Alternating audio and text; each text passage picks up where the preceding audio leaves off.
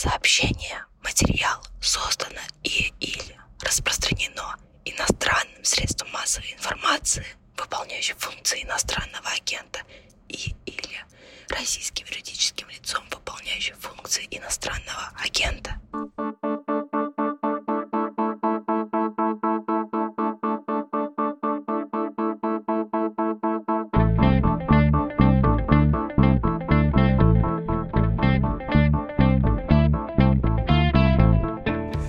Патриарх Московский и всея Руси Кирилл заявил, что Россия сыграла решающую роль в разгроме фашизма. В воскресенье, в день памяти преподобного Иоанна Листвичника, патриарх после литургии призвал на страну помощь Господа.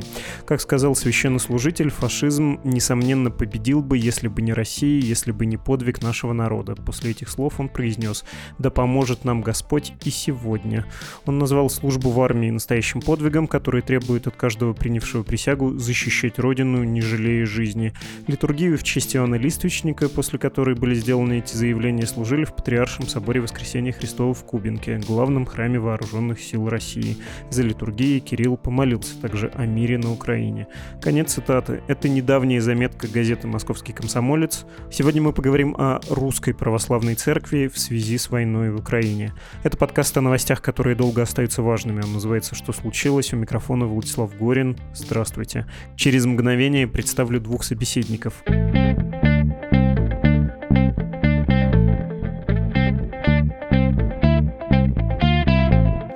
Представляю сегодняшних собеседников, участников этого эпизода нашего подкаста. Владимир Бурега, проректор Киевской Духовной Академии Украинской Православной Церкви. Здравствуйте, Владимир Викторович. Добрый день. И Андрей Шишков, теолог, директор Центра перспективных теологических исследований. Андрей Владимирович, мое почтение. Да, добрый день. Если честно, я не очень верю, что большая часть наших даже весьма просвещенных, весьма информированных слушателей хорошо помнят и хорошо представляют, как обстоят дела с э, украинскими приходами, с русской православной церковью и украинской православной церковью, в каких отношениях они находятся. У многих, наверное, слово «Томас» есть еще в вокабуляре, но оно лежит без дела и никак не применяется. Давайте напомним, каковы отношения между РПЦ и УПЦ, между митрополитом Ануфрием и патриархом Кириллом. Это ведь система не подчинения, но и не полное взаимное равнодушие. Владимир Викторович, можете взять на себя вот эту роль просвещения и экскурса? Хорошо, я постараюсь очень кратко об этом сказать, потому что это вопрос чрезвычайно интересный, сложный, со своей историей и так далее. Так вот, Украинская православная церковь, которая находится в единстве с Московским патриархатом, она руководствуется в своей внутренней жизни своим уставом. Да, у нее есть устав, и в этом уставе, если его внимательно посмотреть, можно найти, как мне кажется, только два пункта, которые говорят о какой-то зависимости Украинской Православной Церкви от Московского Патриархата, от Русской Православной Церкви. Упоминаний Русской Церкви там больше, чем два, но остальные, мне кажется, формальные, а вот два — те, которые описывают степень зависимости. О чем идет речь? Значит, первый пункт — это положение о том, что Украинская православная церковь поддерживает связь с другими поместными церквами во всем мире через русскую православную церковь. То есть это означает, что в своей внешней международной деятельности украинская православная церковь, ну, как бы зависима от русской церкви. То есть она, по крайней мере, должна координировать свою зарубежную деятельность с русской церковью. Она как бы не может сама полноценно выстраивать связи с другими поместными церквами. Это первое ограничение, которое есть в нашем уставе. И второе ограничение, оно касается порядка избрания киевского митрополита. Украинскую православную церковь возглавляет митрополит Киевский и всея Украины. Так вот, он избирается собором епископов Украинской Православной Церкви, но он вступает в свою должность только после того, как получает грамоту московского патриарха. Ну, она называется благословенная грамота. Да? То есть избираем митрополита как бы мы сами, но он не может вступить в свои права до тех пор, пока не получит благословенную грамоту московского патриарха. Это второй как бы вот такой прямой рычаг зависимости. Да? Чего-то большего в уставе Украинской Православной Церкви найти невозможно, каких-то иных скажем, каналов зависимости от Москвы. Поэтому можно сказать так, что во всех своих внутренних делах Украинская православная церковь самостоятельна. Она сама решает, какие епархии создавать, какие упразднять, каких епископов назначать, кого отправлять на покой, как открывать монастыри, как канонизировать своих святых. Это все она делает сама, в принципе, без э, вмешательства Москвы. Но вот есть все-таки определенные ограничения. Конечно, понятно, что устав — это только общая некая рамка, а взаимоотношения реальные более, скажем так, многогранные, чем положение устава.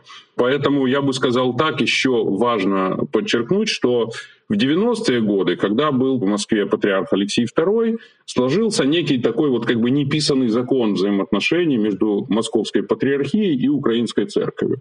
Тогда предстоятелем Украинской церкви был митрополит Владимир Сабадан, и у патриарха Алексея была как бы вот такая позиция, что то, что происходит в Украине, это дела митрополита Владимира, что он подчеркивал всегда, что во внутренние дела УПЦ он не вмешивается. Да, патриарх Алексей, я знаю даже примеры, когда к нему обращались с просьбой, чтобы он там, значит, как-то вмешался в какой-то конфликт или, или еще что-то такое сделал, он всегда отвечал, у вас есть митрополит Владимир, решайте с ним. То есть это вот как бы был такой неписанный закон, что Московская патриархия во внутренние дела УПЦ не вмешивается.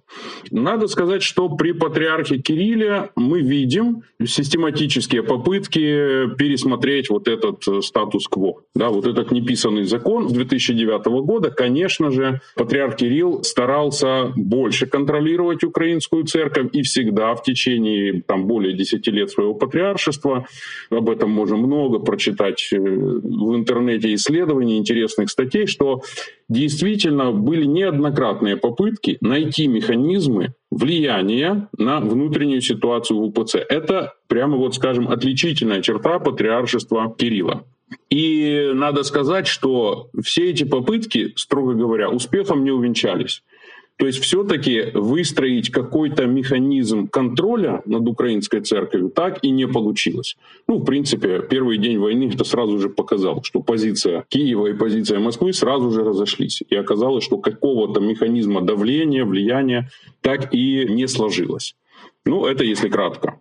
Андрей Владимирович, я вас сейчас про русскую православную церковь спрошу, про ее позицию, но сначала все-таки хочется про украинскую часть узнать. Э, Владимир Викторович, с началом войны какой была позиция церковных властей, ну, конечно, Украинской Православной Церкви, и правильно ли говорить, что вообще-то это была довольно сдержанная и дипломатичная реакция?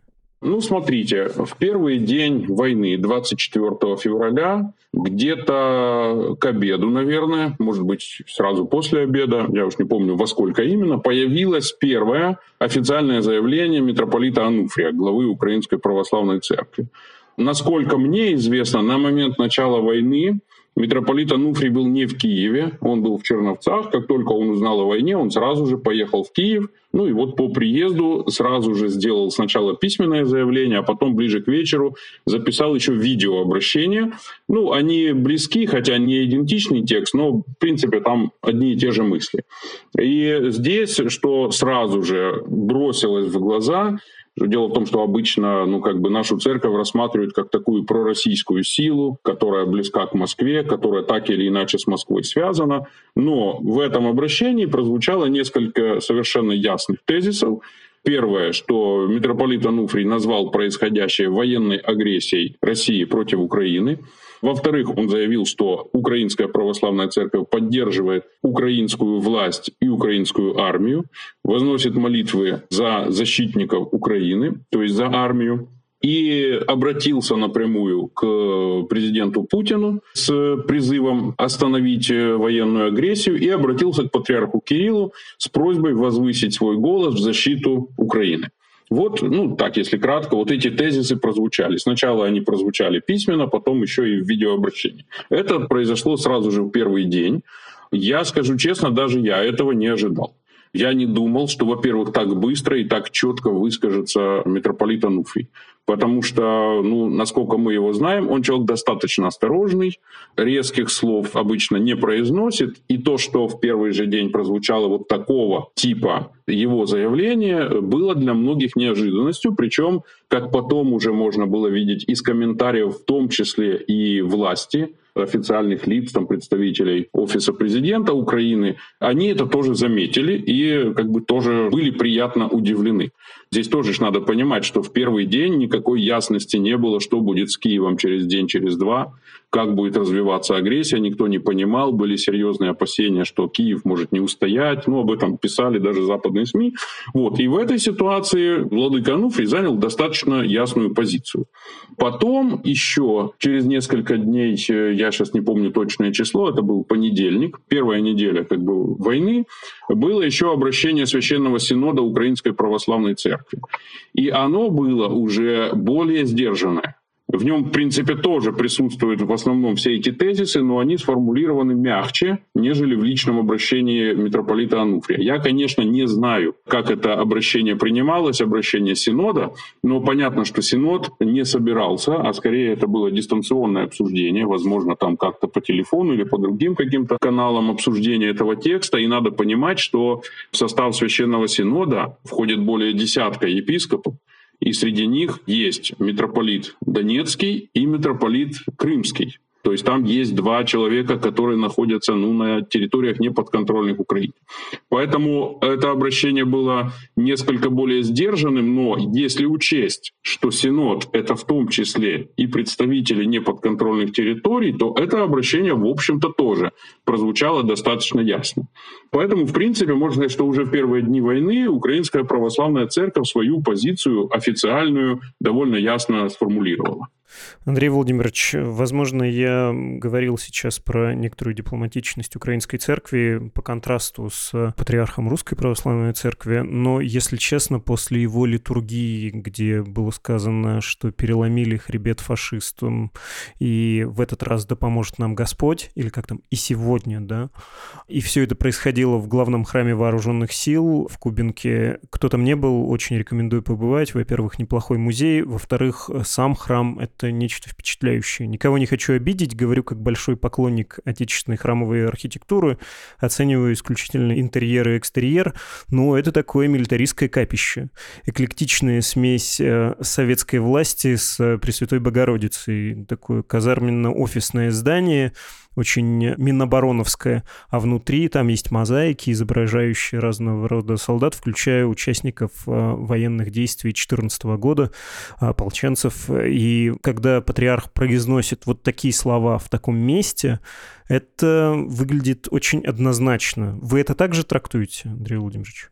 Да, э, на самом деле проповедь патриарха в минувшее воскресенье, на мой взгляд, это такой водораздел, когда можно уже ну, практически официально сказать, что патриарх Кирилл благословил эту войну. Потому что до этого он как-то еще пытался формулировать более осторожно, и если вот мы посмотрим на его различные обращения и проповеди до того, то в первый же день войны мы видим, что он использует слова по отношению к этому событию, которое там происходит, конфликт, событие, то есть очень как-то так обобщенно. Потом возникает эта молитва, которую он благословляет возносить во всех храмах, по крайней мере, на территории России, но на самом деле она предназначена для всей русской православной церкви где э, есть такие слова про избавление от иноплеменных языков, то есть от э, значит, агрессии каких-то иностранных народов, если перевести это все на русский язык. А здесь мы видим уже такое конспирологическое мышление, где вот эти вот страны НАТО, которые хотят захватить Россию. Потом была проповедь, э, где главной причиной этой военной агрессии названы потенциальные гей-парады в Донецке. Здесь речь идет о том, что, насколько я понимаю, Владимир Викторович может меня поправить, Верховная Рада сделала какие-то шаги к большей инклюзивности ЛГБТ-сообщества в прошлом году, если я не ошибаюсь. И, видимо, каким-то образом это было донесено до патриарха, и вот он почему-то вспомнил эту историю. И дальше мы видим, что патриарх в целом продолжил свою риторику в духе учения о русском мире, которое, собственно говоря, в прошлом был одним из создателей этого учения — Вся суть этого учения заключается в том, что в нем отказывается украинскому народу в том, чтобы быть самостоятельной нацией. То есть он рассматривается исключительно как некий субэтнос внутри русской нации. И на самом деле, на мой взгляд, это как раз идеологически главная как бы, проблема и главное основание идеологическое для вот этой самой военной агрессии. Потому что если у Украины нет нации, национального государства, значит, как бы это такой failed state, и значит э, можно сделать с ним все, что угодно. То есть на самом деле эта идея уже очень давно возникла, и она возникла еще до 2014 года. Потом она активно осваивалась российским государством которая, в общем, вкладывала тоже через э, свою пропаганду в него свой собственный смысл. Но в целом сейчас э, мы видим, что патриарх повторяет основные клише и основные ходы российской пропаганды. Все эти «Где вы были 8 лет», агрессия стран НАТО и освобождение русских на территории Украины, денацификация, хотя это прямыми словами он, конечно, так не формулирует, но на самом деле смысл, который мы видим в его проповедях, он уже практически нескрываемо все это повторяет. Последняя его проповедь, э, которая вот произошла в этом монструозном храме вооруженных сил, на мой взгляд, это действительно уже прямое благословение войны.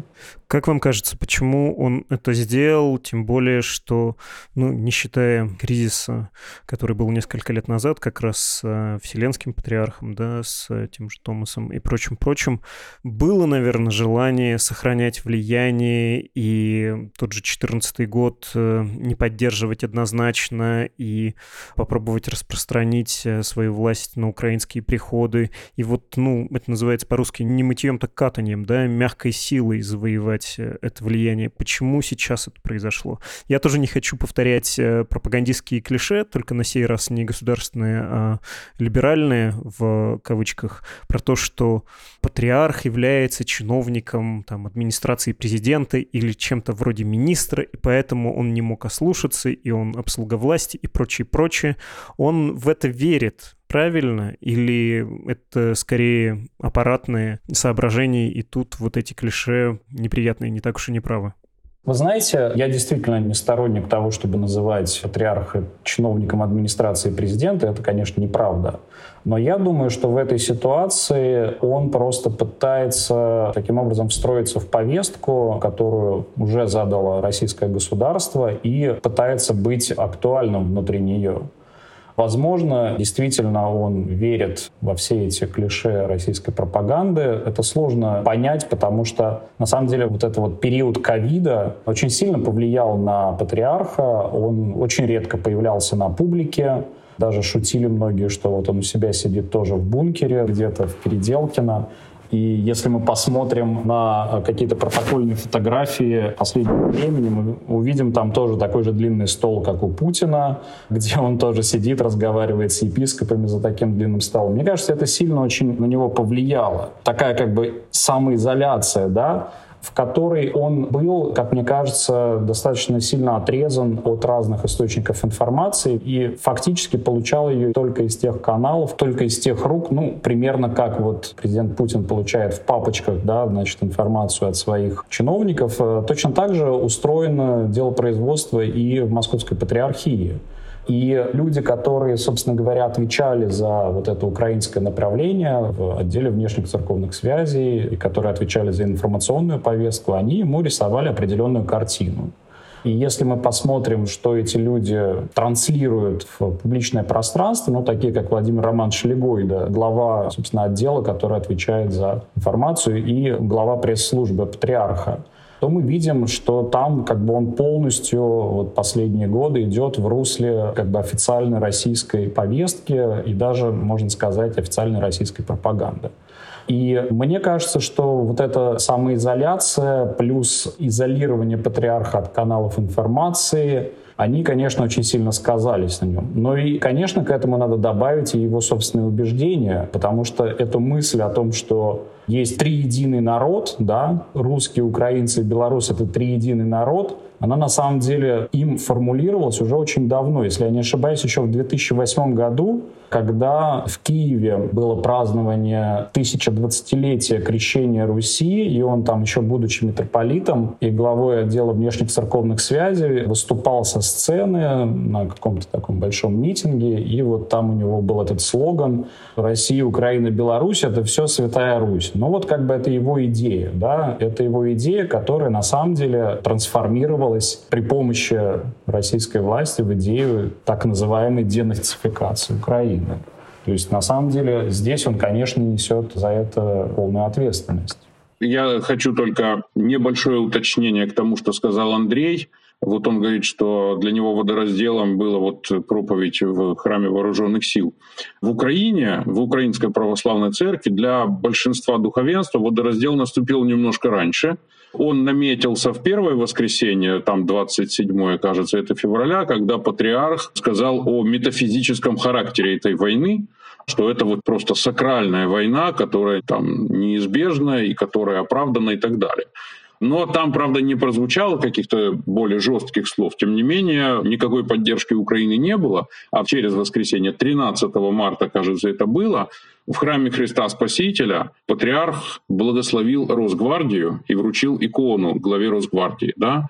Это вызвало просто, ну, я не знаю, как это объяснить, в украинском обществе шквал негодования, а в украинской церкви просто, ну, в лучшем случае недоумение – а в худшем просто, ну, скажем, не самые лучшие слова в адрес патриарха Кирилла. Вот после вот этого вручения иконы и благословения Росгвардии, а в ответ – Золотов же что сказал? Мы воюем с нацистами в Украине, да, и патриарх же ничего не возразил. То есть уже это было молчаливое, да даже не молчаливое, а прямое благословение, да, этой войны. Поэтому в украинском обществе этот водораздел несколько раньше наступил, а вот это богослужение в храме вооруженных сил, ну, не только я, а вообще вот здесь так восприняли, что российская армия начала явно нести серьезные потери, боевой дух падает – и это было воспринято как попытка как-то вот воодушевить, вот поднять как бы дух российской армии, да, что и поручили вот патриарху Кириллу путем вот такой торжественной службы и проповеди. Может, это и не так, но выглядело и воспринималось именно так, что это как раз вот попытка как-то поднять боевой дух, когда говорила, что мы должны, значит, там ведь прозвучали слова, что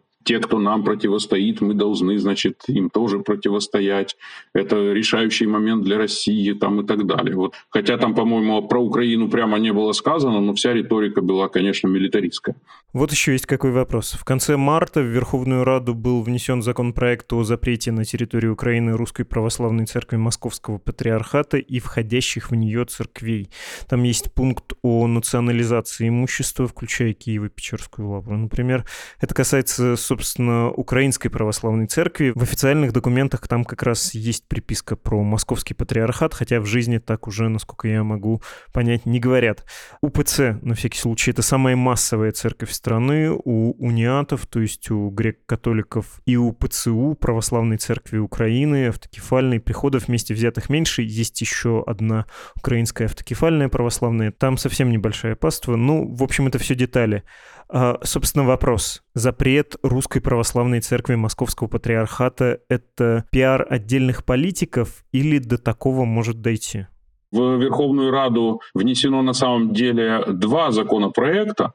Я, честно говоря, читал только один из них, вот этот нашумевший. Он написан подчеркнуто таким радикальным языком, и такое впечатление, что даже юристы с этим текстом не работали, потому что он подчеркнуто написан так, ну как будто для того, чтобы его и не приняли. Поэтому все сходятся в том, что перспектив у этого законопроекта, скорее всего, никаких нет. Настолько он радикален. Да, там приходом дается 14 дней, чтобы определиться, выходят они из московского патриархата или нет. Если они не выходят, у них э, отбирают имущество, национализируют и так далее. Ну, то есть это ну, звучит э, как что-то совершенно непонятное. Едва ли такое может быть. Но при этом, как мы видим, этот закон имел такой пиаровский успех, медийный успех. О нем заговорили все. Ну и для меня важно то, что о нем активно заговорили в Москве.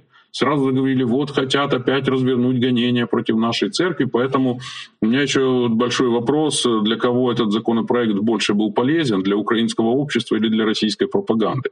Потому что, как правило, такие радикальные инициативы, они в Украине сразу купируются, да, а в Москве подхватываются пропагандой. И еще что я хотел на что обратить внимание, что ведь буквально через день или через два после того, как этот законопроект появился, о нем начали говорить, Михаил Подоляк, представитель Офиса президента, в интервью прямо сказал, что рассматривать такие законопроекты сегодня во время войны это просто недопустимо.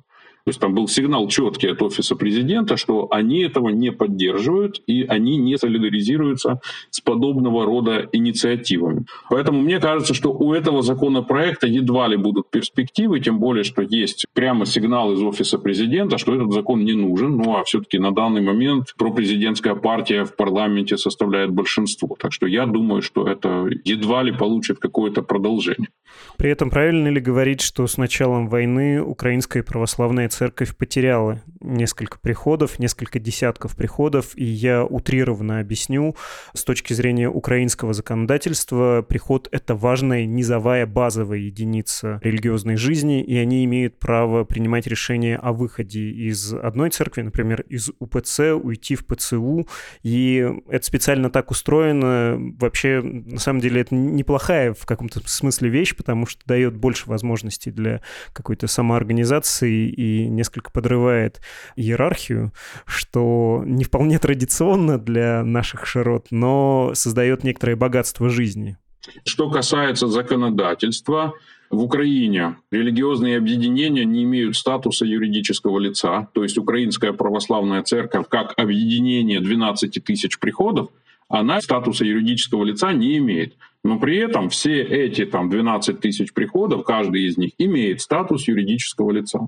Поэтому с точки зрения законодательства Украинская православная церковь — это вот такое свободное объединение юридических лиц, которые зарегистрированы либо как религиозные общины, либо как э, духовные учебные заведения, либо как монастыри, либо как э, епархиальные центры. Да? То есть епархиальный центр, он тоже может быть юридическим э, лицом, ну и они, как правило, регистрируются, но при этом вся церковь в совокупности юридическим лицом не является. Ну и это, соответственно, с точки зрения украинского законодательства, каждое юридическое лицо может э, там, ну, по определенной процедуре провести собрание и принять решение о том, что оно меняет свой административный центр и там перейти из епархии УПЦ, грубо говоря, в епархию ПЦУ.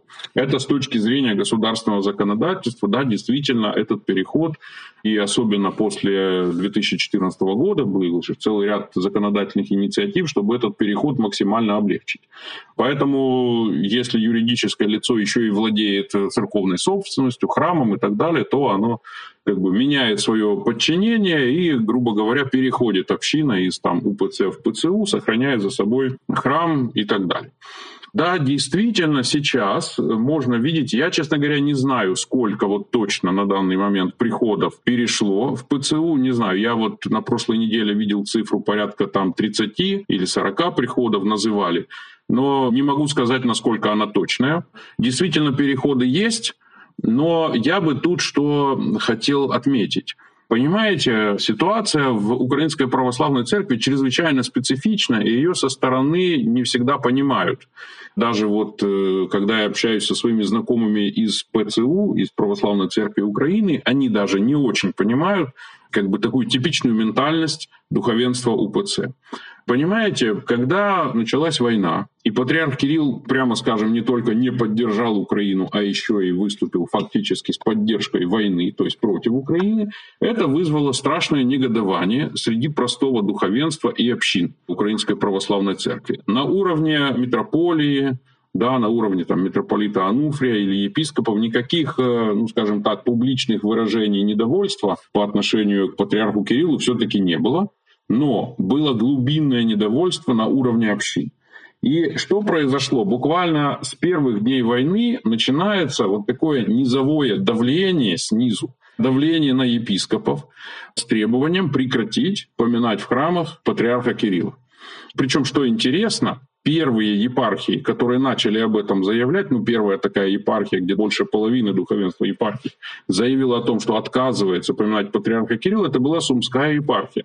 То есть епархия восточная Сумской области, больше половины ее внешних границ — это границы с Россией.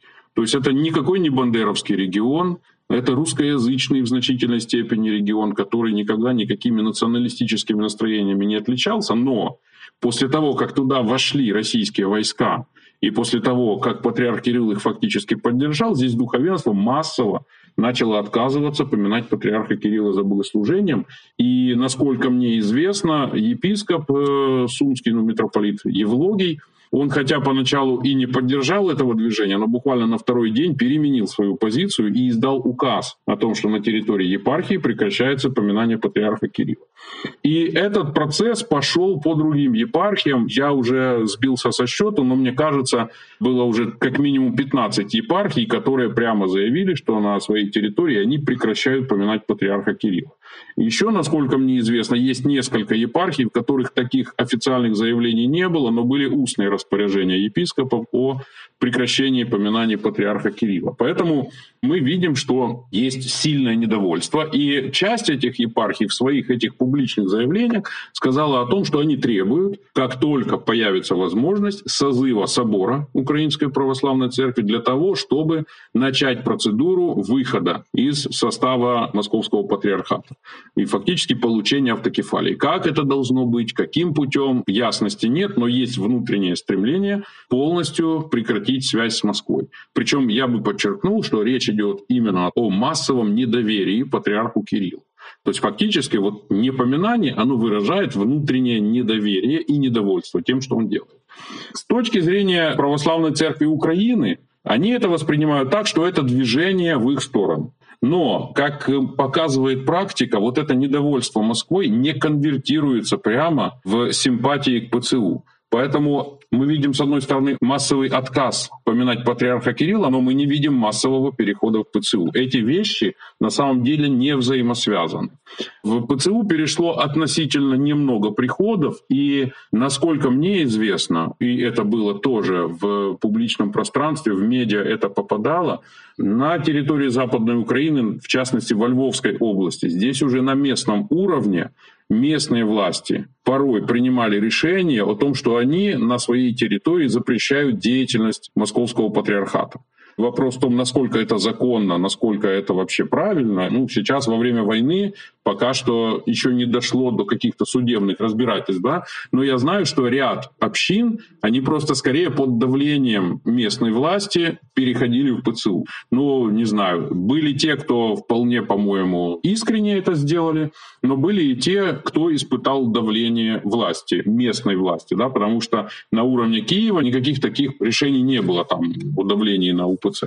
Поэтому здесь вот э, мне кажется, что сейчас все-таки, насколько я знаю УПЦ, я не вижу предпосылок для какого-то массового перехода в ПЦУ. Нет, есть все-таки внутри УПЦ очень сильное недоверие к ПЦУ, очень сильный какой-то багаж претензий к ПЦУ, и нет желания объединяться прямо с ПЦУ, но есть желание разорвать с Москвой, получить полную независимость, но как это сделать и по какому пути идти, вот тут единства нет. Я так понимаю, что сейчас идут сильные брожения, епископат находится в некоторой растерянности, потому что ситуация экстраординарная. Во что это выльется, пока сказать сложно. Я бы еще хотел один штрих просто к этой истории с непоминанием. После того, как Сумская епархия так или иначе заявила, сначала было письмо священников, потом все это одобрил местный архиерей, о непоминовении патриарха Кирилла, Московская патриархия попыталась им ответить публично и опубликовала письмо. Да? Я не знаю точно, может быть, Владимир Викторович знает это лучше, но мне кажется, что вот именно после этого ответа другие епархии стали массово заявлять тоже о прекращении поминовения, потому что этот ответ был написан ну, в достаточно таком, ну, я бы сказал, в нынешней ситуации достаточно хамской манере. Причем интересно, что в обход митрополита Ануфрия, что, в общем-то, с точки зрения устава и русской православной церкви, и украинской православной церкви, неправильно. Я поясню. Там э, такая была ситуация, что действительно духовенство вот сначала обратилось к митрополиту Евлогию с требованием прекратить поминать патриарха Кирилла. Митрополит Евлогий издал соответствующий указ, И, насколько я понял, он написал рапорт патриарху Кириллу о том, что на территории Сумской епархии мы приостанавливаем поминать ваше имя. И вот то, что вы говорите, это было не письмо, а это была резолюция патриарха Кирилла на этом рапорте митрополита Евлогия, где было сказано, что это раскол, и что те, кто отказывается поминать московского патриарха, ответят на суде Божьем и ответят и на суде человеческом за это деяние. Да? Ну и плюс был приведен пример со священником русским, который, значит, не приостанавливал упоминание московского митрополита даже в нацистской Германии. Да? То есть там краткая была эта резолюция, но да, действительно, она имела прямо противоположный эффект. Она вызвала еще большее недовольство, и тех, кто перестал упоминать патриарха Кирилла, стало больше. И, насколько я понимаю, эта резолюция провисела на сайте патриархии, может быть, пару часов, потом ее оттуда сняли. Сейчас ее вроде бы там нет, не знаю, не проверял, но она появилась, а потом очень быстро исчезла. Так что да, действительно, это вот э, такой важный штрих, который показывает, что действия московской патриархии имеют сейчас прямо противоположный эффект. Что касается тенденции, куда идет Украинская православная церковь, понятно, спасибо за объяснение. Что касается Русской православной церкви, как она будет действовать, э, тем более в своем стремлении, ну, если не влиять, то хотя бы примириться с э, украинской церкви, потому что после слов про фашизм, про украинцы, русские, по сути, один народ, но это, наверное, можно было бы отыграть назад, но в РПЦ, насколько я могу судить, э, эти настроения, в принципе, довольно сильные. Там ни в одном патриархе дело. Вполне себе консервативное имперское течение присутствует в РПЦ, и даже такая большая, сложно устроенная структура, как Русская Православная Церковь, может быть, и не в состоянии вместить столь разные взгляды на себя, на жизнь, на своих единоверных братьев э, в Украине. Или я ошибаюсь? Но здесь надо первое, что сказать, что русская православная церковь, конечно, гораздо больше, чем просто церковь на территории России, например. Она распространена по всему миру. И реакции, которые мы видели в ответ, в том числе на слова патриарха, были очень разными. На территории России действительно в первые дни войны несколько архиереев публично что-то сказали, но это было что-то типа «давайте мы будем молиться за мир». Вот такой как бы типично православный призыв архиерейский. Вот эта самая молитва за мир на самом деле уже стала фактически, как это ни странно, эфемизмом лояльности текущим властям. Это стало ясно еще, например, в 2020 году, когда протесты в Беларуси случились, и местное духовенство, местные архиереи и, собственно, предстоятель белорусской церкви, они вот все время призывали, значит, что мы аполитичны, мы должны молиться за мир, не дело церкви вмешиваться в политику, и при этом продолжали награждать церковными орденами разных силовиков, да, белорусских. И вот примерно то же самое мы видели в первые дни и в первые недели, но потом среди российского епископата стало все больше и больше голосов в поддержку этой военной кампании. И на самом деле сейчас уже набралось, мне кажется, десятка-два архиереев, которые прямо высказались. Некоторые из них э, просто, вот как, например, мурманский митрополит сказал, что вот Украина это там, я боюсь э, соврать в цитате, но там смысл был такой, что Украина чуть ли не царство антихриста, и, в общем, надо, значит, ее вот наказать таким образом. То есть такого рода угар псевдопатриотический, он вот характерен сегодня для российского епископата. Некоторые епископы продолжают молчать, в том числе высокопоставленные, такие как митрополит Иларион, глава отдела внешних церковных связей, но мне кажется, что молчать бесконечно он не сможет, и я думаю, что он испытывает огромное давление на себя со стороны, в том числе и патриарха, которому нужна вот эта вот группа поддержки в епископате, ну, в Беларуси примерно такая же история, как вот и в России. Да? Там тоже молчаливо епископат поддерживает э, происходящее, и белорусские власти даже наказывают белорусских верующих, которые, например, собираются на молитву о мире и так далее. Но вот, например, в Литве местный архиерей, митрополит Иннокентий Васильев, выпустил заявление, в котором он даже сказал, что у него разные с патриархом политические взгляды, что он в Литве поддерживает поддерживает литовское государство и осуждает. Ну, в общем, он достаточно недвусмысленно сказал, что вот он вместе со своим государством, он осуждает эту агрессию и присоединился к тем, кто тоже достаточно недвусмысленно осудили это. Какое-то похожее заявление было от рижского митрополита в Латвии, но не такое как бы прямолинейное.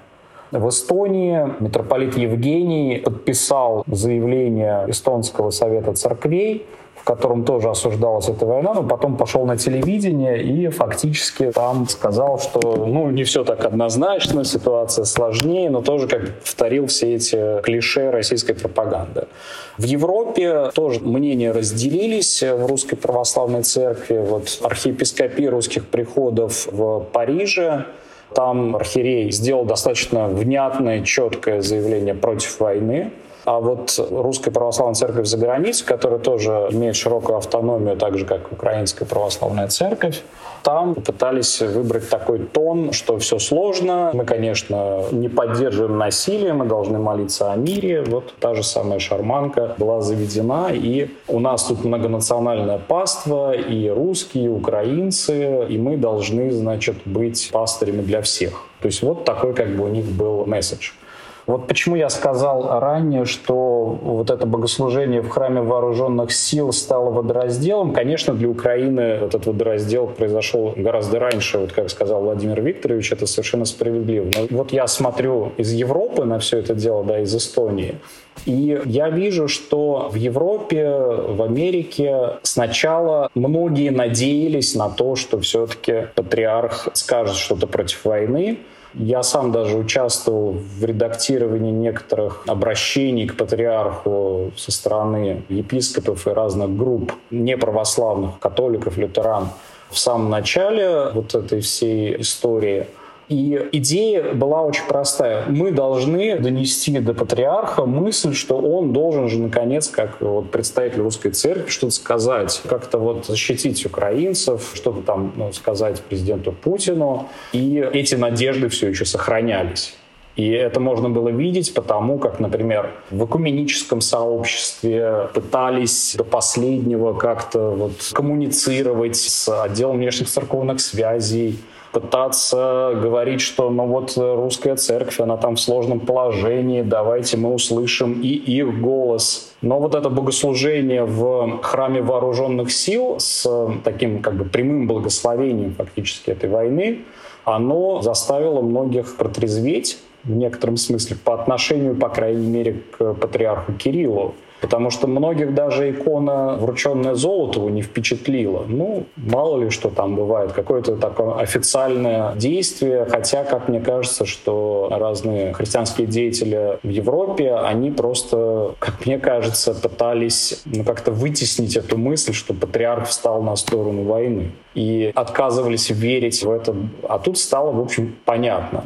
Вот в этом как бы таком храме, который, кстати говоря, проектировал буддист, и там изображение Христа, оно уже как бы полностью в стиле вот этих позолоченных буддистских статуй Дацанах. И мне кажется, что сейчас русская церковь, она на таком распутье. С одной стороны, понятно, что епископат в России, на территории России, скорее всего, со временем присоединится полностью к патриарху. По крайней мере, для патриарха всегда важно, чтобы его слова и действия имели поддержку епископата. Он, скорее всего, будет всячески давить на них, и добьется в конечном итоге, чтобы все так или иначе высказались на эту тему. А что касается Европы, то здесь можно было бы, конечно, может быть, ожидать какого-то раскола вот как, э, например, приход э, Московского патриархата в Амстердаме принял решение выйти из состава Московского патриархата и перейти в Константинопольский патриархат. Но мне кажется, что, к сожалению, нет какой-то консолидирующей фигуры, как вот в прошлом это был, например, митрополит Евлогий Георгиевский, который, в общем, в конце 20-х, начале 30-х годов аккумулировал вокруг себя православных христиан русских, создал эту архиепископию русских приходов, и вышел из состава Московского патриархата после знаменитой декларации митрополита Сергия Строгородского, тогдашнего предстоятеля Русской Православной Церкви, в которой была заявлена такая как бы лояльная позиция по отношению к Советскому Союзу и даже, можно сказать, гиперлояльная.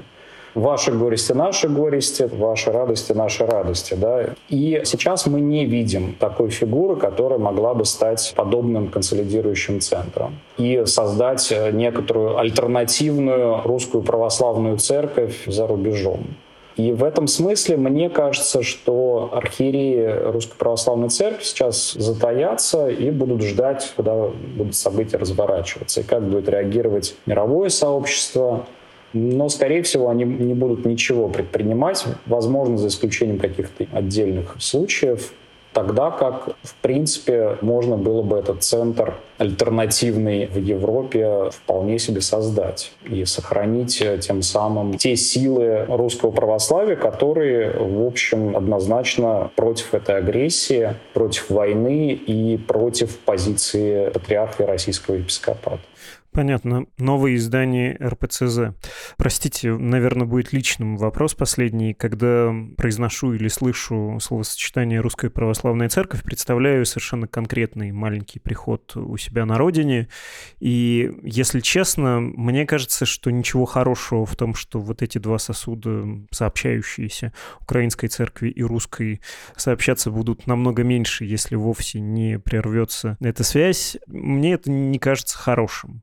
Мне не жалко какого-то имперского величия Москвы или влияния да, отдельных иерархов. Мне жалко того, что более сложный мир упростится. В моем родном городе на Урале, в небольшой деревянной церкви, такая классицистская архитектура, провинциальная очень 30-е годы 19 века. Меня там крестили, моего отца отпевали. Там служил, может, и сейчас служит священник украинского происхождения, и никому из паствы его шо и г в краю звонких «г» и «чё» точно не мешало. Но лично у меня было ощущение, что вот этот медвежий угол, занесенный снегами, он как какая-то гавань, что ли, открывается миру благодаря присутствию вот этого священника. Было ощущение включенности в большой мир. Это у меня пустые сантименты, мне пойти поискать поводов посерьезнее погоревать, или вы тоже чувствуете, что это, простите за пафос, э, цивилизационная трагедия? Ну, на самом деле, мне кажется, что, во-первых, простите, это и есть как бы имперское мышление, потому что что такое православная церковь? Православная церковь на самом деле в нормальной ситуации это такое содружество, или, как говорят у нас, семья различных православных церквей. И ничто не мешает им сообщаться между собой. Но, как вы знаете, вот эта история про разрыв евхаристического общения между Русской Православной Церковью и Константинопольским Патриархатом и еще там э, рядом греческих церквей, которая случилась в 2018-2019 и продолжилась там дальше, она на самом деле поставила Русскую Православную Церковь на путь изоляции от мирового православия. И вот это вот самое сохранение, что называется, без изменения какого-то сознания да, христианского, православного, сохранение этих структур, оно, в общем, никуда не уведет русскую православную церковь с этого пути изоляции. И на самом деле это путь в никуда, по большому счету. Это путь к маргинализации русской православной церкви. На самом деле, конечно, сама по себе русская православная церковь, особенно в России, это, вопреки различным социологическим опросам, это, в общем, достаточно небольшая, если считать по числу реально практикующих верующих, община сколько там дают э, соцопросы про практикующих верующих, ну, максимум 10% населения страны. Конечно, это много, но если, например, сравнить э, с какой-нибудь румынской церковью, то это, в общем, достаточно мало. При том, что Румыния гораздо меньше, чем Россия по своим размерам. И на самом деле мне кажется, что эта история про удержание различных национальных церквей в составе Русской Православной Церкви путем давления, силы, шантажа там, и так далее, это, в общем-то, история нездоровая, потому что церковь должна сама, как мне кажется, определяться с тем, как она хочет жить. На самом деле, Украинская Православная Церковь в данном случае принципиально избрала эту стратегию до войны да, оставаться в составе Русской Православной Церкви. Это был выбор этой церкви. Сейчас ситуация изменилась радикально. Я думаю, что, конечно, ни о каком продолжении существования Украинской Православной Церкви в том же самом виде, в котором это было раньше, в составе Русской Православной Церкви уже речи не будет идти. Даже если война закончится завтра, чего мы все очень хотим, даже если войска будут выведены и даже если Украина начнет восстанавливаться, после этого сразу все те же самые люди остаются у власти. Это будет тот же самый патриарх, это будут те же самые российские епископы, которые считают украинцев антихристами. Да?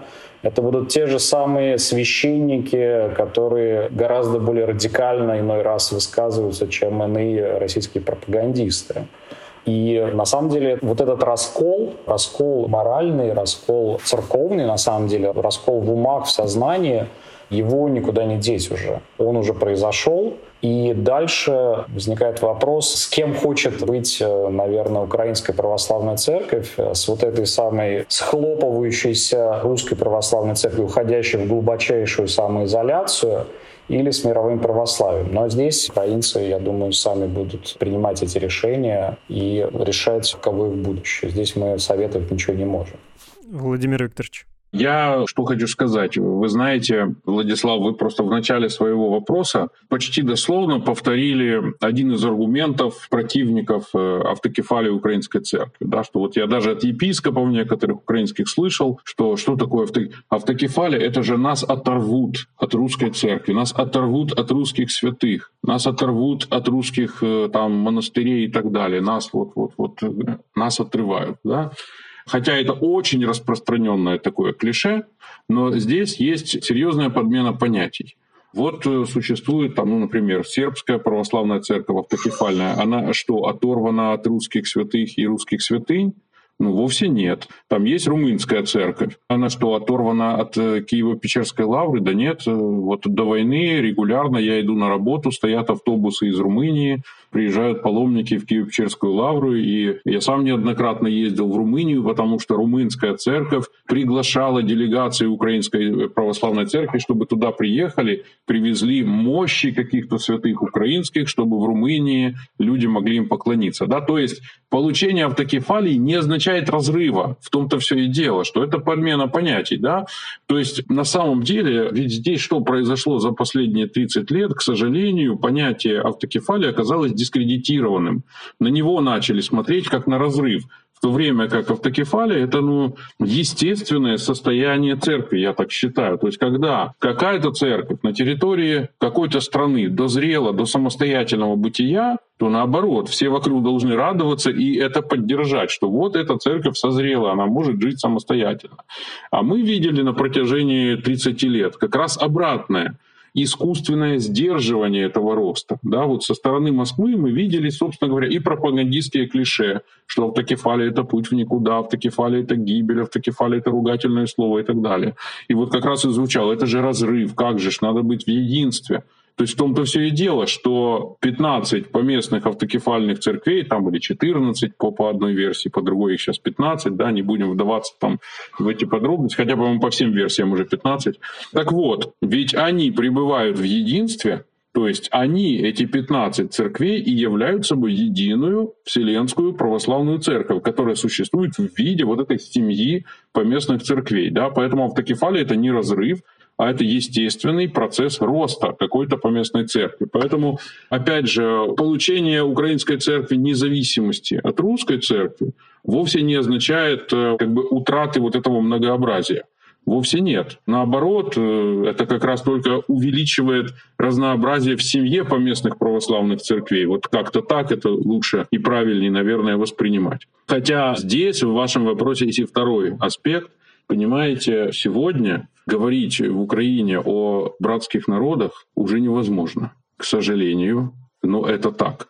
И я думаю, это будет невозможно еще очень долго.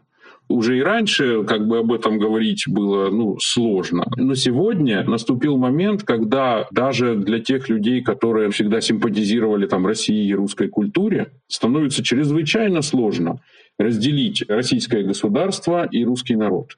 Уже сложно. То есть если мы слышим о 80% людей, которые поддерживают войну, я не знаю, насколько эта цифра соответствует действительности, нет независимой социологии, да, но я думаю, что очень большой как бы, процент людей поддерживает войну, пусть под влиянием пропаганды, пусть под влиянием идеологии, но поддерживает. Знаете, я 12 лет прожил в России, и у меня довольно много знакомых в России – наверное, там на сотни идет число людей, с которыми я в России так или иначе пересекался, общался. Знаете, после начала войны, кажется, два или три человека мне позвонили и высказали хоть какое-то сочувствие. Ну, один даже просил прощения за русский народ, да но все остальные ничего не сказали. Даже простых слов сочувствия не было. И скорее в некоторых чатах, там, группах, где мы были вместе, там, выпускники Московской духовной академии, там скорее высказывалось то, чего не хотелось бы слышать. Да.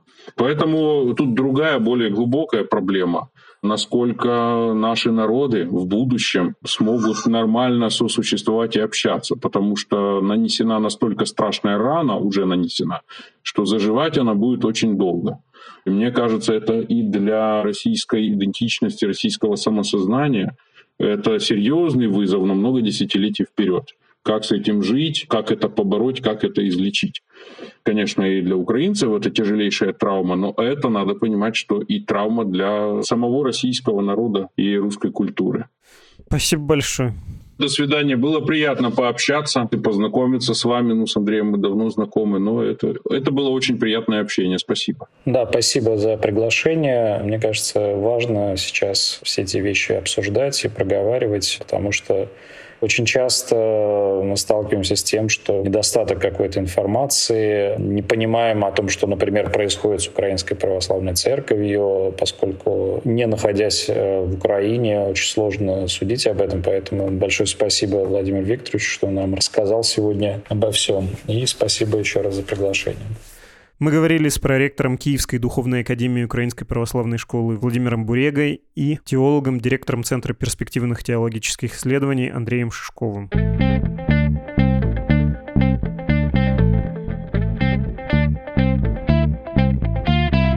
Самом начале эпизода прошептала, не как молитву, а как дурное заклятие, объявление об иноагентстве «Медузы» наша слушательница Ксения. Спасибо вам, дорогая Ксения. Процитирую ваше письмо.